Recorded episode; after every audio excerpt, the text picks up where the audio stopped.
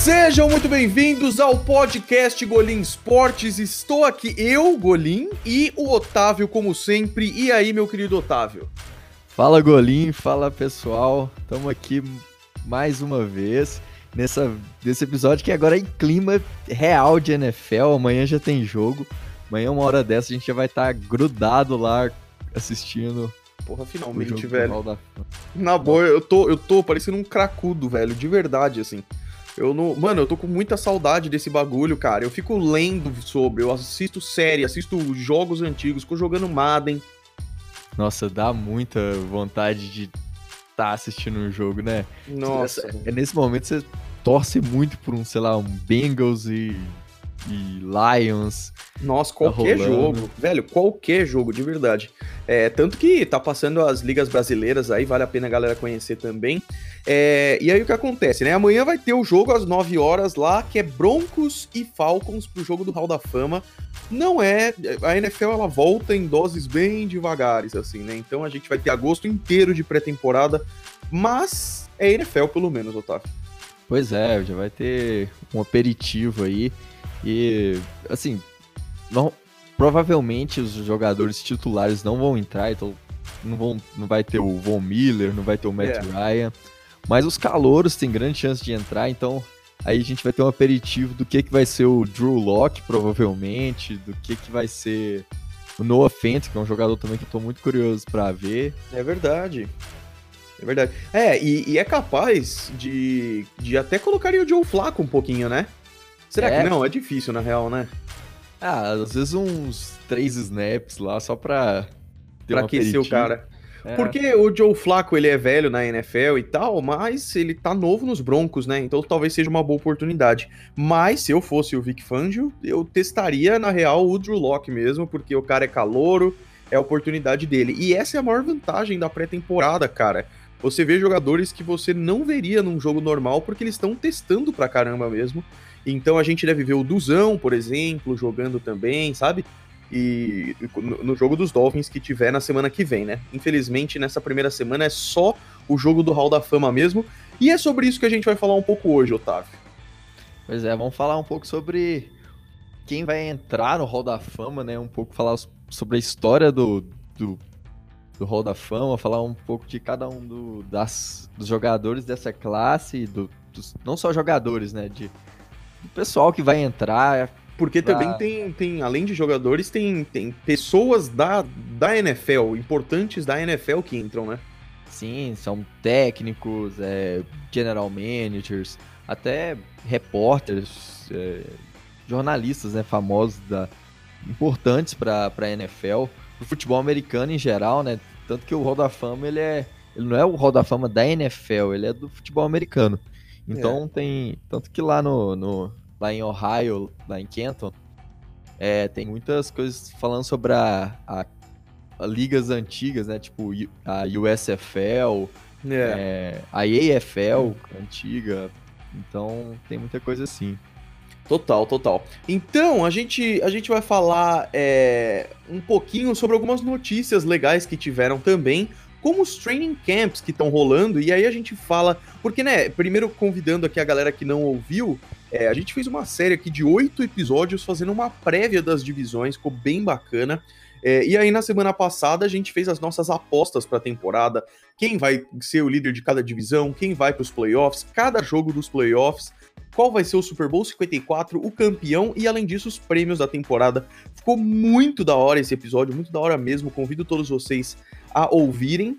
Mas aí hoje a gente vai voltar mais para como era o podcast lá no começo, que é algumas notícias importantes e tudo mais, e o assunto principal, que é o Hall da Fama desse ano. Então, quais notícias a gente fala primeiro, Otávio?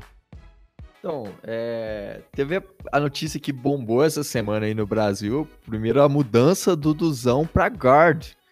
É, ele jogou a carreira inteira dele aqui no Brasil como defensive tackle, né? Jogador de interior de linha defensiva. Sim. E agora ele é, conversaram com eles lá no, nos Dolphins para trocar ele para posição de guard, que é meio que um espelho do, do jogador de, de interior de linha defensiva, né?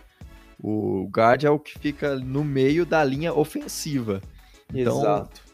é, vai ter essa mudança aí. Vamos esperar o que, que, que, que ele vai conseguir desenvolver aí durante esse ano e tal.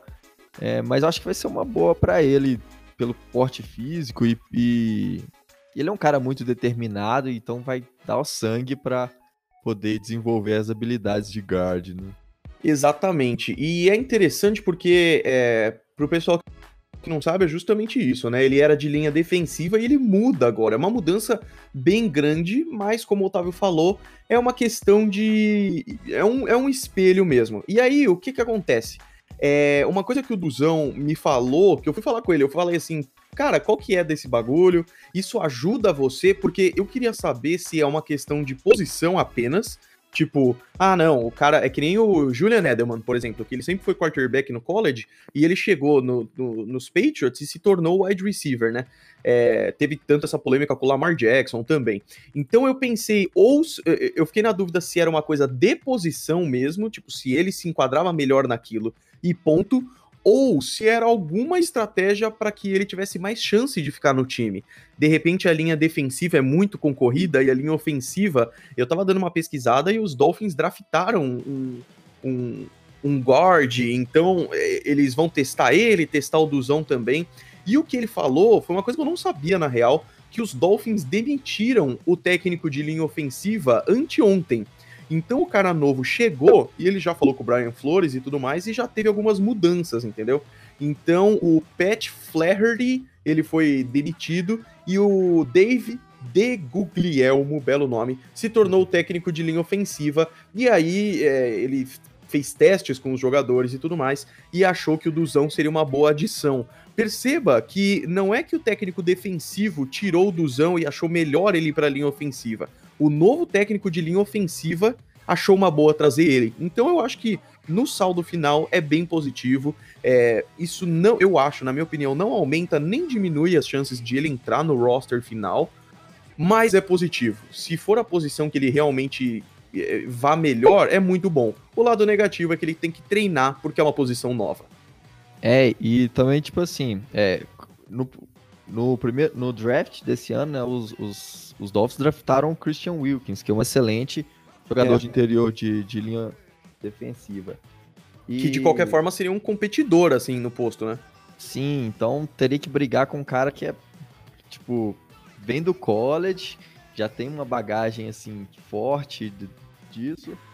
É, então ficaria mais difícil. Ele como guard é, é, mais, é menos concorrido, né?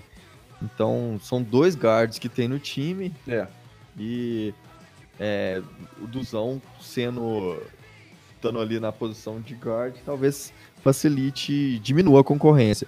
E também outro, outro fator interessante é que ele vai ter provavelmente toda essa temporada para desenvolver no, no Practice Squad porque é, os times da, da AFC da AFC East, né?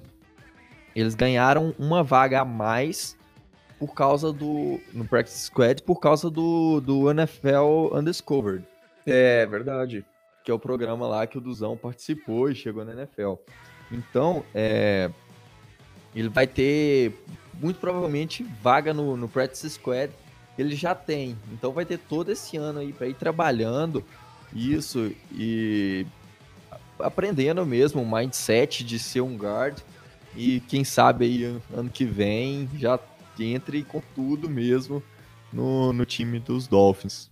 Exatamente. E não, não precisamos ter pressa, não. É, é uma coisa lenta mesmo. E vamos vendo. Mas vai, vai ser legal, a gente segue torcendo por ele, porque é bem bacana. Outra notícia bacana que tivemos, Otávio, foram que algum, foi que alguns jogadores renovaram os seus contratos, sendo o mais recente deles o Michael Thomas, não é? É, teve aí na última semana, teve o Bob Wagner é, renovando o contrato com o Seahawks, jogador importantíssimo da defesa. O Kevin Byard também, outro jogador importantíssimo da defesa dos Titans. A gente chegou até a falar dele, é um safety é. muito, muito bom.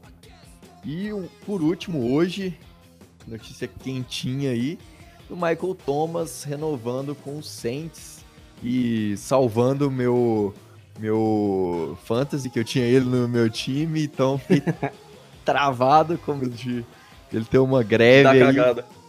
E acontecer igual aconteceu com o, o Le'Veon Bell ano passado.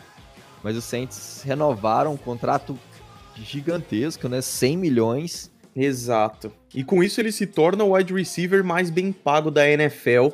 É, ele vai ter o acordo de 100 milhões até 2024, sendo 61 milhões garantidos e 1 milhão e, e 100 mil nesta temporada, o último do seu contrato de calouro. É muita grana mesmo. Então, eles E o cara é monstro, né? É, valeu muito a pena. Primeiro porque ele é muito bom. É, eu postei lá no, meu- no meu Twitter hoje. é, ele teve. Ele, 85% das vezes em que ele foi o alvo do Drew Brees, ele conseguiu fazer a recepção. Isso é uma. Isso é impressionante. É absurdo.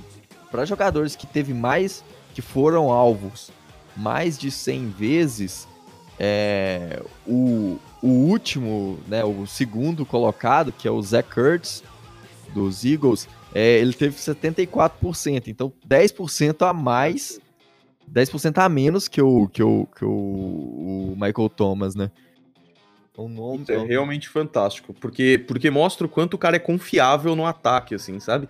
Ele é realmente muito importante. O Drew Brees é um mais um pocket passer, então ele depende muito de um cara com que ele possa confiar que nem o Michael Thomas, é sensacional. E também, assim, o Drew Brees a gente sabe que tá no final da carreira. Então, se os Saints querem ter mais uma chance de vencer um Super Bowl, é, o, o Michael Thomas é chave, é peça-chave para conseguir isso. E ele é apelão demais no Madden também, fica a dica pra, pra galera. Três notícias agora não tão boas assim. Primeiro de tudo é que enquanto alguns jogadores renovaram, tem dois jogadores pra renovar ainda, e são dois jogadores importantes, o Melvin Gordon e o Ezekiel Elliott, Melvin Gordon dos Chargers e o Ezekiel Elliott dos Cowboys. E aí, Otávio, o que, que tá rolando? Pois é, os dois estão aí de greve, não foram para os training camps e tá tendo Pois uma, é. uma treta sinistra aí para renovar.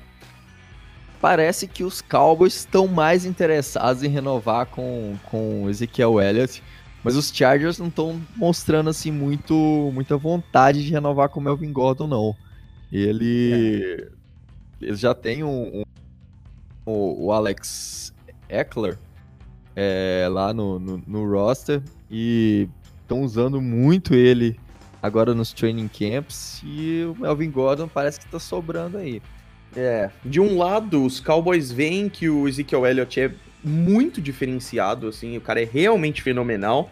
E os Chargers eu acho que estão vendo que running backs bons são menos raros, talvez, do que outras posições, assim, sabe? Então, é, esse movimento tá crescendo bastante na NFL dos jogadores. Não é que eles vão e pedem um aumento, eles fazem uma greve mesmo, né? Eles, eles, eles se negam a ir em treino e tudo mais. Então, isso é bem complicado. É, e cada time tá abordando de um jeito. Eu acho que no final das contas é cortina de fumaça e os dois times vão renovar, viu, Otávio? Você acha que o, o Gordon realmente não. Ele não renova? Pois é, eu não sei assim o quanto ele tá pedindo, né? Então, porque assim, a gente vê os últimos contratos de, de running backs aí, os maiores, né, que é o do o do Todd Gurley, do Le'Veon Bell e do Dave Johnson, Uhum. giram em torno aí de 12 até 15 milhões, né? Só que é uma grana muito alta para pagar num running back. É, então, eu não sei se valeria tanto. Ainda mais com esse histórico recente aí, por exemplo, igual aconteceu nos, nos Steelers ano passado, que o Le'Veon Bell não jogou e o time foi muito bem com o James Conner, com o Jalen Samuels, que foram conseguiram produzir mesmo sem um running back de elite que, é o, o, o Le'Veon Bell. É verdade. Eu acho que se não renovarem nem com o Gordon nem com o Elliott, são perdas gigantes, assim. Mas aí o time se vira com o que dá, sabe? Mas é, é que pros Cowboys, o jogo corrido é uma parte muito importante. No ano passado era só jogo corrido até a chegada da Mari Cooper, assim, sabe? Então é, é difícil não renovar, eu acho, viu? É, e, e um grande problema também que eu acho é que, assim, os dois times estão naquele negócio de temos que ganhar agora, porque é, tanto os, os Cowboys né, investiram muito pesado aí no, no Mari Cooper tal, no ano passado e chegaram à pós-temporada e tem um bom time. E então e tem a chance aí de, de conseguir pós-temporada. Sem o Elliott fica muito mais difícil. E, o, e o, os Chargers, é, nessa fase final da carreira do, do Philip Rivers também, que então acaba que ter um running back assim de elite, que é top 10 da NFL, faz muita diferença no ataque. Exatamente. E aí, vamos seguir e seguir em frente porque tem bastante coisa para falar. Outra coisa importante que rolou foi a lesão do AJ Green, cara. Os Bengals já vão ter uma temporada difícil, já tem é, uma competição muito grande, um time que tá bem ali complicado de reestruturar. E aí, a sua estrela, o AJ Green, um wide receiver maravilhoso, o que aconteceu foi que ele sofreu uma lesão no treino do último sábado, saiu de muletas e aí o diagnóstico foi que ele rompeu ligamentos do tornozelo e vai ficar de 6 a 8 semanas fora, cara. É, a situação dos Bengals já era difícil. Ainda tem a lesão agora do AJ Green. Já teve no início da. Mais no, meio do mês, a gente é, viu uma lesão, a lesão do, do Jonah Williams, né? O, a, a escolha de primeiro round dos Bengals. É verdade. Com, que era o, o offensive tackle. E mais um jogador lesionado aí para atrapalhar ainda mais a, a vida dos Bengals, que já não era fácil. Pois é, pois é. Isso é, é, é muita água no chopp, porque num treino é, é muito complicado e o cara é realmente muito importante. Jogadores de fantasy se preparem porque ele vai demorar para voltar. E aí, outro time que também não tá feliz da vida e teve mais um problema é que todos os wide receivers dos Giants estão com problema, cara. Pois é, foi. Primeiro começou com a. com, a, com o Shepard quebrando o polegar no, no, no início da semana. É, muita é, cagada. Depois o, o, o Corley Coleman rompeu o, o ligamento.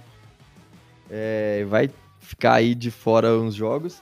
Para piorar, o Golden Tate, que veio aí para ser a, a, substituição ao Odell, é, ele foi suspenso por quatro jogos, ainda não está determinado, ainda tem que ir para julgamento, mas até então está suspenso por quatro jogos e eu nunca vi um time sofrer tanto com wide receiver igual o Giants, né, cara? Hum, pois é, é muito, puta, é muito triste isso mesmo, porque os caras, eles têm o Saquon Barkley, esse ano eles precisavam de um bom grupo de recebedores, perderam o Odell, e aí começa a vir uns problemas, e são problemas que eles não têm controle, cara. Lesão pode acontecer com qualquer um. Acontecer na pré-temporada é, é, é, osso, cara. É bem osso. Nossa. E aí. Diga, diga, diga. Não, é só comentando mesmo, é que é, pode, sei lá, chamar algum benzedor, algum. Pois é, Qualquer cara, um lá, porque tem uma zica ferrada naquele. Lá em Nova York, viu? Exatamente. E aí é o seguinte, é, a gente vai falar um pouco agora do Hall da Fama, porque teve muita gente no meu vídeo, inclusive, que falou é, que não entendeu muito bem esse negócio. Por que, que, é tão importante um jogo do Hall da Fama? Qual que é dessa coisa? E a primeira coisa que a gente queria falar é que é, tem o Hall da Fama principal, é o Hall da Fama do futebol americano profissional, que tem justamente o nome de Pro Football Hall of Fame, que fica em Canton, Ohio, né? É, que foi o lugar em que nasceu o futebol, a NFL, não o futebol americano, nasceu a NFL e tudo mais. E tem o Hall da Fama de cada time. Então tem aquele jogador que você gosta muito, tal, que não tá no Hall da Fama de Canton, Ohio, ele pode estar tá no Hall da Fama do time. O que vão comemorar amanhã é a entrada de jogadores dos Broncos e dos Falcons no Hall da Fama da NFL. Então, vamos, vamos falar um pouquinho da história desse Hall da Fama, Otávio? É, é, lá é, um, é uma espécie de museu, né? Que guarda toda a história do futebol americano no mundo. Lá tem. Deve ser demais, cara. Nossa, eu tenho muita vontade Nossa, de conhecer. Velho. É um dos, dos, top 10 lugares do mundo que eu quero ir. Quanto é a passagem para Ohio, cara? É, lá, aí lá tem, tipo assim, uniformes lendários, é, tipo, aqueles equipamentos de shoulders pads lá de antigos, tem as histórias dos jogadores, dos Super Bowls, dos times lendários, os times que começaram, alguns times que acabaram já. É, e tem a parte mais, assim, emblemática, que é a parte onde tem os bustos dos, dos nomes importantes que, que ajudaram de alguma forma, que contribuíram de alguma forma para o futebol americano, né? Então, é, todo ano são incluídos alguns nomes no Hall da Fama. É, eles fazem um evento, é, tem esse evento então na, antes da pré-temporada, que é o Hall da Fama, o jogo do Hall da Fama, né? Que é o primeiro jogo que acontece depois do Super Bowl.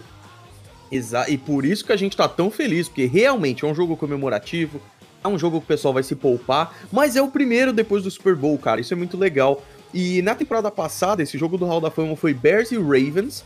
E o jogo sempre acontece lá em Canton mesmo, que é a cidade do Hall da Fama. É lá que a NFL nasceu em 1920. E os principais nomes que foram incluídos no ano passado foi o Ray Lewis, lendário linebacker dos Ravens, ganhou dois Super Bowls. É, do, ele foi MVP de dois Super Bowls. É, desculpa, ele ganhou dois Super Bowls, foi MVP do Super Bowl 35, o mais atual aí. O Randy Moss, que é um dos maiores wide receivers da história, que atuou principalmente nos Vikings e nos Patriots. O Brian Urlacher, considerado um dos melhores linebackers da história também, que jogou a carreira inteira nos Bears, famosaço aí nos Bears. O Terrell Owens, wide receivers, que o, ele fez história principalmente nos 49ers, jogou de 96 até 2003 é, só que tem uma regra, Otávio, no Hall da Fama, e é por isso que a gente não vê outros jogadores aí às vezes, né? É, o pessoal fala assim, ah, mas por que, que o Peyton Manning não tá lá no Hall Exato. da Fama? É, ele, ele precisa ter se aposentado pelo menos cinco anos antes de, de ingressar, né? Então, é, eles, os jogadores eles são escolhidos por um comitê e são anunciados um dia antes do Super Bowl quais jogadores que serão incluídos no, no Hall da Fama no, do, no ano. Ah, é... e só uma curiosidade, é, tem, tem um... Tipo, uma dúvida que surge se o tal jogador deve ser um Hall of Famer num que eles chamam de First Ballot, ou seja, o Peyton Manning, por exemplo. É muito provável, quase certo, que ele vai pro Hall da Fama no primeiro ano, porque o cara é realmente fenomenal, sabe? É, mas não é sempre que isso acontece. Então, a gente vai falar aqui dos jogadores que entraram pro Hall da Fama esse ano, muitos deles são mais antigos na NFL. É, é muitos são já, já no primeiro ano de elegibilidade, eles já vão, é, outros não.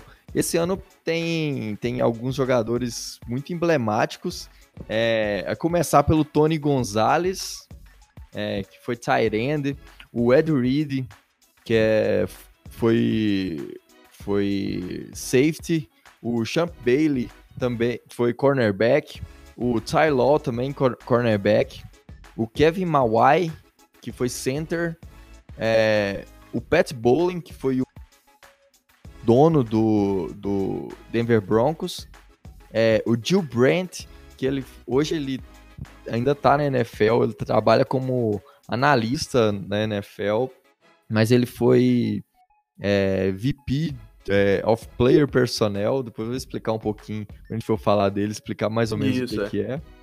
E, é, é, por fim, o Johnny Robinson, esse aí é um lendário também, jogador de safety, né? safety né? é, que jogou é, na, na EFL e depois que juntou para para NFL, né? Virou tudo também jogou uma época é, na, na NFL. E aí a prova é justamente disso, né? Um cara que jogou a partir de 1960, entrando no Hall da Fama só agora. E não tem problema nenhum, isso acontece bastante. Então o que a gente pensou para esse podcast, além dos assuntos que a gente já falou, é falar um pouquinho sobre cada um desses caras, cara, e tentar entender por que que eles foram tão importantes para a NFL. E aí, como a gente não é bobo, vamos deixar os caras mais tranquilos para falar primeiro, como o Pat Bowlen, que, como a gente falou, não é jogador, não é só jogador que entra no Hall da Fama, mas caras importantes da NFL também como é o caso do Pat Bowlen, que foi dono do Denver Broncos, né? Ele foi proprietário do time desde 1984 e foi sob o comando dele que os Broncos chegaram a sete Super Bowls e venceram três. O Pat Bowlen não vai participar da cerimônia porque ele faleceu no dia 13 de junho desse ano. Como o Otávio falou, os escolhidos são definidos antes, então isso já tinha sido definido mesmo, e, e aí ele acabou morrendo depois, né, Otávio? É, foi muito triste assim, a perda dele é, pro, pro história do Denver Broncos, né? Um cara que mudou, levou o Denver Broncos a um outro patamar. Sim, foi chegar a sete Super Bowls lá, na, ter pegado o John Elway, ter construído toda uma história. É, é realmente assim um cara que merece muito estar tá no, tá no Hall da Fama. Infelizmente acabou falecendo aí. É, recente até, né? Dia 13 de junho, tem nem dois meses. Exatamente. E aí, só uma coisa interessante que torna isso mais triste, na real, que um dos símbolos mais legais do Hall da Fama são as jaquetas douradas, né, Otávio? É, todo, todo cara que ganha, que é inserido ao Hall da Fama, ele ganha uma jaqueta dourada e eles gostam de fazer a distinção de que não é amarela, ela é dourada. e ela é sensacional porque são 280 pessoas no planeta que tem uma jaqueta dourada estão no Hall da Fama. E eu vi uma matéria da NFL que diz que 164 delas estavam vivas em 2014. Isso hoje são mais pessoas, né? É, e aí tem uma coisa muito interessante. É, muitas dessas pessoas que morreram, mas que são do Hall da Fama, são enterradas com as suas jaquetas, porque é um símbolo fenomenal. É um símbolo realmente fenomenal. Então é uma coisa triste aí pro Pat Bowlen, mas é um símbolo interessante também. O próximo que a gente vai falar também não é jogador, né, Otávio? É, esse aí é o. É um. É muito famoso, principalmente na análise de draft. Um cara que yeah. tem algumas polêmicas até. É, é o Jill Brandt. Ele foi VP of Person Player Personnel. VP of Player Personnel é meio que um. É o cara que cuida muito da parte de seleção de jogadores, né? Ele, ele foi por quase 30 anos, foi trabalhou lá nos Cowboys, é, chegando, foi durante essa época que ele chegou cinco vezes ao Super Bowl e venceu dois deles. E um dos seus grandes feitos foi, foi revolucionar na, nessa parte de scouting, né, de seleção de jogadores do college para NFL. E o que é, é um, uma coisa muito rara de se fazer ainda hoje, porque é, ele, ele, ele revolucionou. O cara foi revolucionário, então é, ele é a maior prova de que são caras de todos os tipos. Não é só jogador, mas também não é só técnico, não é só dono de time, mas um cara que é redator da NFL e que foi VP de player personnel. O cara foi revolucionário nesse sentido, né? É, ele, ele chegou na. Ele um dos, dos seus grandes feitos, assim, lá na época de. de. É, de VP lá no, no, nos Cowboys foi ter draftado é, uns grandes jogadores em rounds muito baixos. Por exemplo, o, o Roger Staubach, um dos maiores é, quarterbacks da história dos, dos Cowboys, foi escolha de décima rodada. Antigamente o, o, o draft tinha muitas Nossa, rodadas. Muita rodada. e ele foi, escolhi, foi escolha de décima rodada. É, e foi o cara que levou o time aí dos Cowboys a ganharem seus dois primeiros Super Bowls. É, teve também o Herschel Hurskill, é, Herschel Walker, na verdade, running Isso. back de, de, também muito importante. É a escolha de quinta rodada em 85 em uma época que running back era escolha assim, top 5 no draft. E hoje ele escreve falando de NFL, é, inclusive um cara bem polêmico na dele desse ano, eu tava até vendo. É, ele colocou o, o Drew Locke e o Daniel Jones à frente do, do N. Haskins como, os, como quarterbacks, assim, de melhores prospectos pro draft. Então. Porra, quem vai discordar da autoridade do cara? Mas que ele parece maluco, parece, né? É, isso aí é. Assim, a gente ainda vai ver, né? Acho que isso aí pode dar uma, uma esperançazinha pros fãs dos Giants aí. Que Exato. O cara realmente é muito bom. Olha o que o cara fez na vida, né? É, vamos ver o que, que é. Ah, e só uma coisa interessante, é, eram de, mais de eram 10 rodadas, mais de 10 até, muito porque eram menos times, né? Hoje a gente tem 32 times, mas nessa época aí, década de 70, eram tipo 20 times, vai, até menos talvez. Não, é, era bem por aí, né? 20 times. Então podia ter mais rodadas, né? Falamos dos dois caras do Hall da Fama que não são jogadores. Vamos então para os jogadores. Começando com o Johnny Robinson, que é o mais antigo dessa classe, o safety que foi draftado no primeiro round do draft de 1960 pelo Dallas Texans, que era da AFL. Depois ele se tornou o Kansas City Chiefs e depois a NFL se juntou com a AFL é, finalizando essa junção em 1970. Ele começou a carreira como running back, depois migrou para defesa, o que não faz sentido nenhum, mas, mas é, na época era mais comum esse tipo de coisa acontecer. E em 1970, ele liderou a NFL com 10 interceptações e venceu o Super Bowl 4 contra os Vikings. O cara é sensacional. É, ele tem uma história fantástica aí, é um dos ídolos do, do Kansas City Chiefs. É, e é muito louco, né? Você vê assim, um cara que a gente acabou de falar do Duzão que migrou de defensive lineman pro, pra offensive lineman. Pois é. É, e aí agora a gente vê aí é, uma mudança muito radical, né? Running back pra safety. É. Totalmente estranha, né? É, e é interessante que na época, né, a EFL tava nascendo e ele foi draftado pela EFL e também pela NFL. E aí ele foi pra EFL, achou que ela era mais promissora. Isso aconteceu bastante, cara. Inclusive na década de 80, é, com John Elway, Jim Kelly e tantos outros quarterbacks, tinha uma dúvida se eles iam pra NFL ou pra USFL, aquela outra liga. Então isso acontece de vez em quando, mas aí depois as duas ligas se juntaram e tudo mais. Outro jogador interessante é o Kevin Mawai, o center draftado em 94, segunda rodada, pelo Seattle Seahawks, onde ele ficou até 97, não teve muito destaque nessa época aí. Em 98 ele assinou com os Jets e aí ele se tornou simplesmente um dos melhores centers da história da NFL.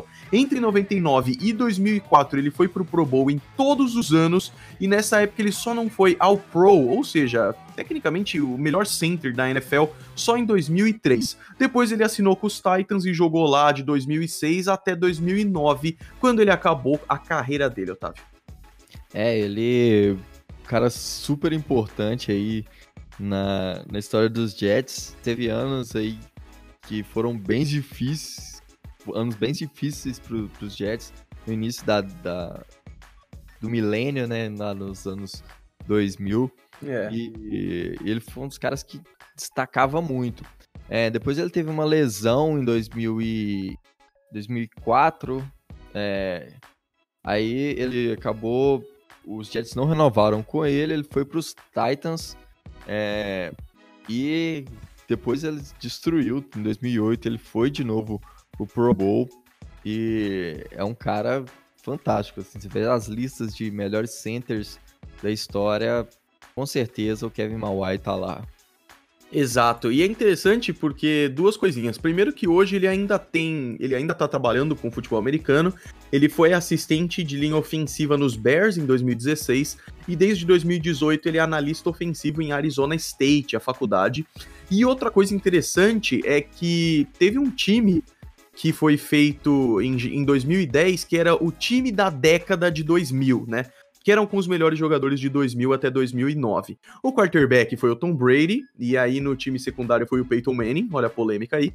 É, e aí tinha jogadores tipo Randy Moss, era o wide receiver e tudo mais, sensacional. E o center era o Kevin Mawai. Então isso é muito bacana, e isso não diferencia é, conferências. Então é um time e, e, ele foi o center, o melhor center da década, podemos dizer assim. Então o cara é realmente fenomenal. Quem é o próximo, Otávio? Law, esse aí os, Law é incrível. Os torcedores dos Patriots, né? Você tá, vai ficar bem feliz de falar. Eu sou fã do Law, cara, de verdade. é, pode falar sobre ele então. Não, eu tava vendo aqui o time, time do do de, esse, esse, time da década e o Ty Law, ele foi o cornerback do time secundário, porque no time primário adivinha quem foi? O Champ Bailey. então a gente vai falar dele daqui a pouco. O Ty Law, ele foi escolha de primeira rodada dos Patriots em 95, ficou até 2004. Ele fez parte daquele time que ganhou o Super Bowl 36 em 2001 e os dois Super Bowls seguidos, 38 e 39, em 2003 e 2004. Foi Pro Bowl cinco vezes e All Pro duas vezes em 98 2008 e em 2003. Ele ainda teve uma passagem excelente de um ano no rival de divisão, New York Jets, o que é um absurdo, mas eu já perdoei ele, tô de boa. E foi isso em 2005, e mais uma vez ele foi o Pro Bowl, e foi líder da NFL em interceptações. Ainda foi para o Kansas City Chiefs, voltou para os Jets em 2008 e encerrou a carreira em 2009. O grande momento da carreira do Ty Locke é muito marcante, foi no Super Bowl 36, o primeiro dessa dinastia dos Patriots e o primeiro da história dos Patriots que eles ganharam, que ele jogou muito e no segundo quarto, quando os Patriots estavam perdendo, ele interceptou o Kurt Warner e retornou 47 jardas para fazer o touchdown que virou o jogo e foi peça essencial nesse jogo. O Law é sensacional. Ah, não precisa nem comentar, né? Um cara que faz uma interceptação no Super Bowl, no primeiro pra Super Bowl. touchdown. É, e, e, e, ele jogou demais. Aquele jogo, ele foram muitos tackles, é, passes desviados, então foi, foi essencial aí naquela, naquela conquista dos Patriots. E é um cara que, sem dúvida, merecia estar no, Pro, no Hall, of, Hall da Fama. Como você Total. falou, até no, no. Tá na seleção, né? Da, da, dos, da carreira de, da, da década de 2000. E é fantástico. Nossa, o é era, e aí, fica uma dica para você, fã dos Patriots, que não, não manja muito da história do time, mais antiga e tal. É, durante a década de 90, os Patriots mudaram bizarramente o uniforme. Depois voltou, assim, foi mais comemorativo. E o Tyló jogou nessa época e eu, eu gosto do uniforme. Ele é meio maluco, mas é bonito. Depois coloquem lá o Tyló que vocês vão ver ele nessa, nessa foto, nessa, nesse uniforme mais bizarro aí. Vamos falar então de Ed Reed, safety dos Ravens, que também tá indo pro, pro Hall da Fama, Otávio? Cara, o Ed Reed é fantástico. É um dos jogadores que eu tive o prazer de ver jogando. É, ele fez muita história lá é, pelos Ravens. Pelos Ravens, né? ele foi draftado em 2002 na primeira rodada. Ficou lá até 2013. É, depois ainda teve passagem pelos Texans e pelos Jets em 2014, mas não conseguiu fazer muita coisa. É, ele foi Pro Bowler nove vezes oito vezes foi ao Pro. Em 2004 foi eleito jogador defensivo do ano. E ele ainda tem o recorde de maior pick six da história, uma, uma, uma interceptação retornada para touchdown de 107 jardas. Ou seja, o campo inteiro e mais quase toda a endzone, né? É, ele foi foi absurdo essa essa pick six. É impressionante. Foi, foi num jogo foi num jogo contra os Acho que contra os Jets, eu tava vendo. Agora que eu, eu esqueci, eu tava vendo os, os lances dele e, e, vi essa, essa interceptação maravilhosa. É... Ah, contra os Eagles. Contra os Eagles, é verdade. e, Exato. É, ele também é o, é o cara que mais tá empatado entre com os jogadores que mais conseguiram interceptações em playoffs. É, e também é, ele é o jogador que com o maior número de jardas de interceptação é, da história da NFL. Um cara que. Um, um, safety aí que é absurdamente bom. E. Tem. Ah, é, não tinha nem dúvida assim de, de que ele seria Hall da Fama no seu primeiro ano. Porque. Exato, e aí tem demais. essa. Ele foi esse first ballot, ele foi esse primeiro ano de elegibilidade, que é esse caso aí que a gente falou, e merecia demais. O cara é fenomenal. Torcida dos Ravens ama o cara dos Eagles, nem tanto.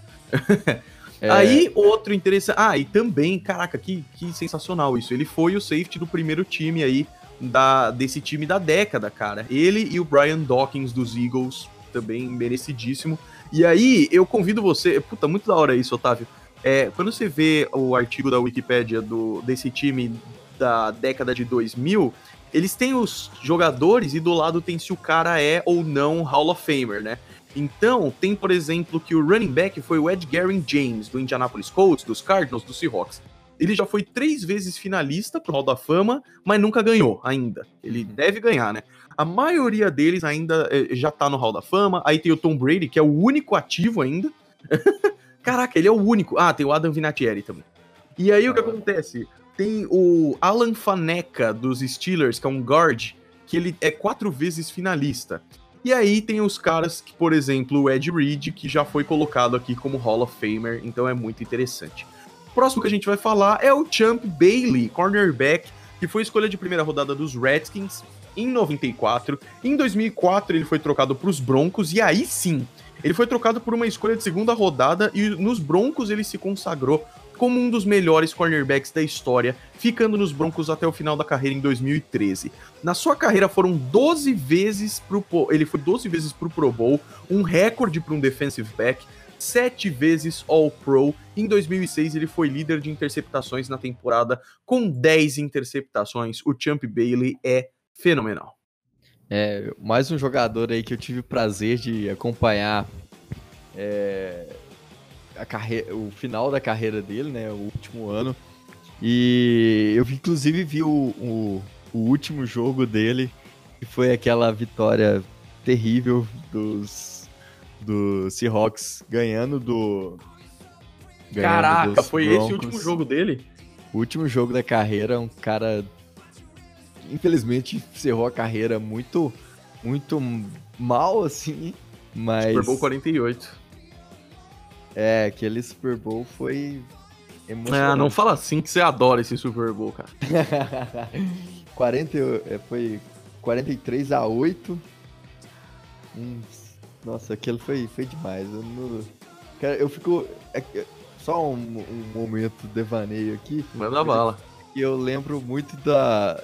De eu ficar muito triste no início, ficar feliz e triste porque o primeiro lance do jogo foi tipo um, um safety do, do Peyton Manning, e eu fiquei, cara... É, pode crer.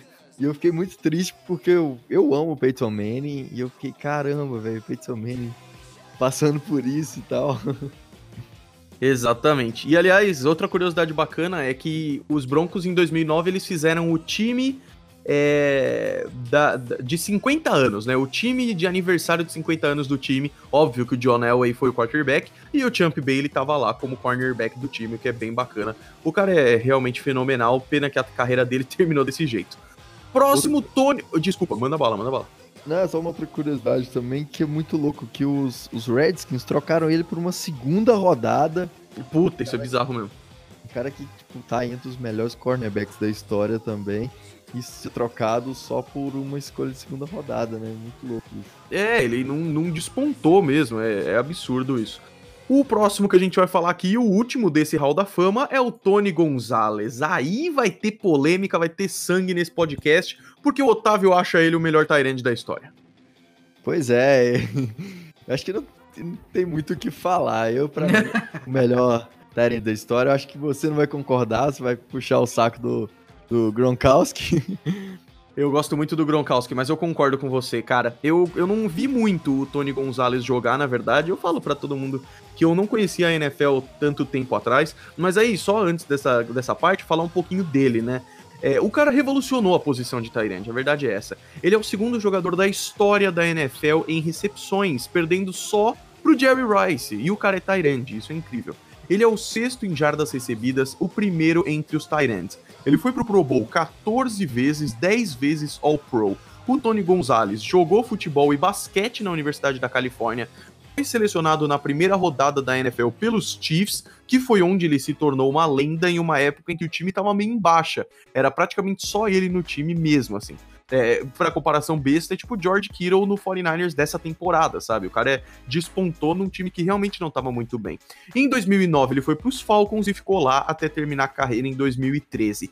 Quando a gente vê as estatísticas dele, a longevidade dele, de um cara que leva tanta porrada, e o quanto ele foi consistente, o Gronkowski é fenomenal, mas o Tony Gonzalez é melhor, não tem jeito. É, eu assim, tem muita essa, essa discussão, né, em que, quem foi o maior Tyrande da história.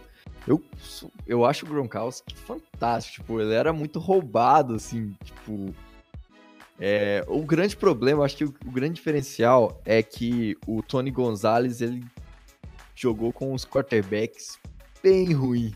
É, tipo, exatamente. Com exceção do Matt Ryan, ele pegou Rick Gannon, que foi, foi bem em Oakland, mas na época de Kansas City não foi tão bem.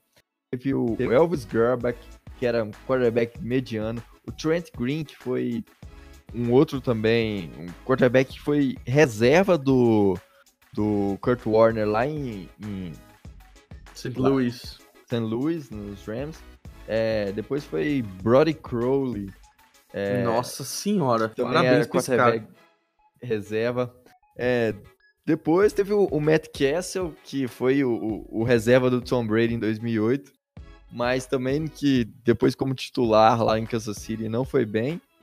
É, ele foi só em 2009 para ter o Matt Ryan como quarterback. E só que aí já tinha 33 anos e aí já era muito difícil. Ou seja, o cara despontar já é incrível. 10 vezes All-Pro pra uma posição dessa. Nem kicker fica tanto tempo na NFL assim. E Isso foi só All-Pro, né? Tipo, ele foi 10 vezes All-Pro, só que ele foi pro Pro Bowl 14 vezes, jogou um baita de um tempão. E ainda mais uma posição complicada dessa. Não, e, e coisa que é impressionante, ele perdeu somente dois jogos na carreira por lesão. E Caraca, você tá zoando. Isso é sério. É, é um número absurdo. E teve dois fumbles em 1327. É, Nossa, toques na bola. Nossa senhora. Não, isso é. Isso é cara, é, me, eu- puta, a galera que me acompanha sabe o quanto eu sou fanático pelo Gronkowski. Mas não tem, não tem discussão, cara. Se o Gronkowski ficasse na NFL por mais 10 anos, é, a gente poderia ter essa discussão, assim. O Tony Gonzalez é fora de série, não tem jeito. É, assim, o pessoal fala, tem essa discussão, fala ah, o Gronkowski e tal, tem o, o Tony Gonzalez, o Antonio Gates, é, O Antônio Gates o- também é fenomenal. E fala também muito do, do Kevin Winslow, que foi o, o prom- o pioneiro nessa posição de tight end como recebedor, mas o, o Gonzalez colocou a posição de tight end num nível, num patamar inalcançável, sei lá. Exatamente, exatamente.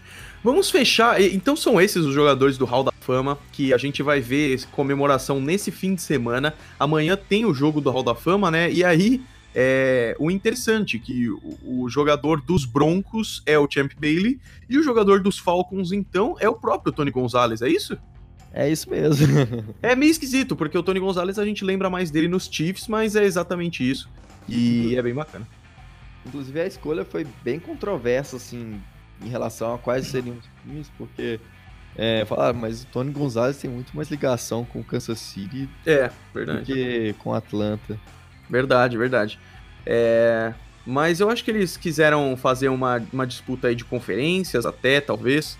É, não sei, não sei. Mas é uma boa. E ele também, o Tony Gonzalez também, foi escolhido pro Hall da Fama no seu primeiro ano de elegibilidade, egilibilidade, e, e rolou. Vamos fechar esse podcast, então, só falando da polêmica, que é o top 10 dos top 100 jogadores de 2019. Só uma prévia de que todo ano é, a NFL, uma semana, uma semana e pouquinho antes do jogo do Hall da Fama, ela libera a lista dela dos top 100 jogadores para 2019.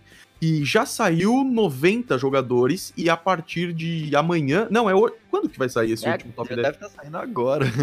Caraca, então vamos ver agora isso aí. Vamos ver uma notícia de última mão aqui.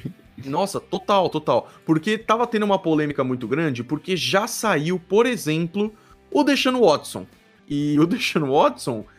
É, desculpa, o DeAndre Hopkins. O, o. Caraca, você acredita que eu confundo os dois ainda? O DeAndre Hopkins é maravilhoso.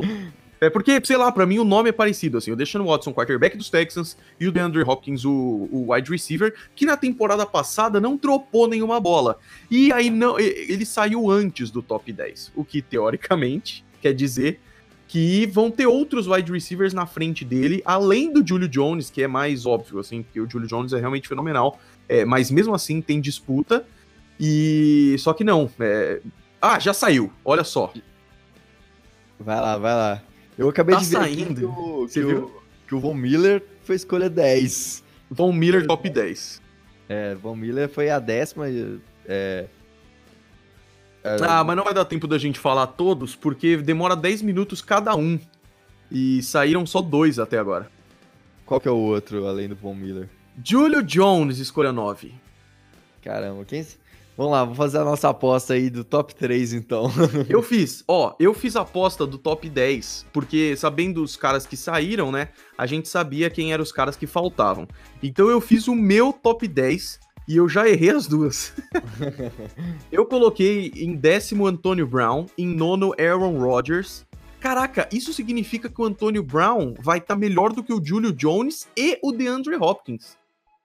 Nossa, isso é Caraca, isso é meio absurdo, na real. Eu sei que o Antonio Brown é bom, mas o Julio Jones é o Julio Jones e o DeAndre Hopkins não fez um drop. Bom, sei lá.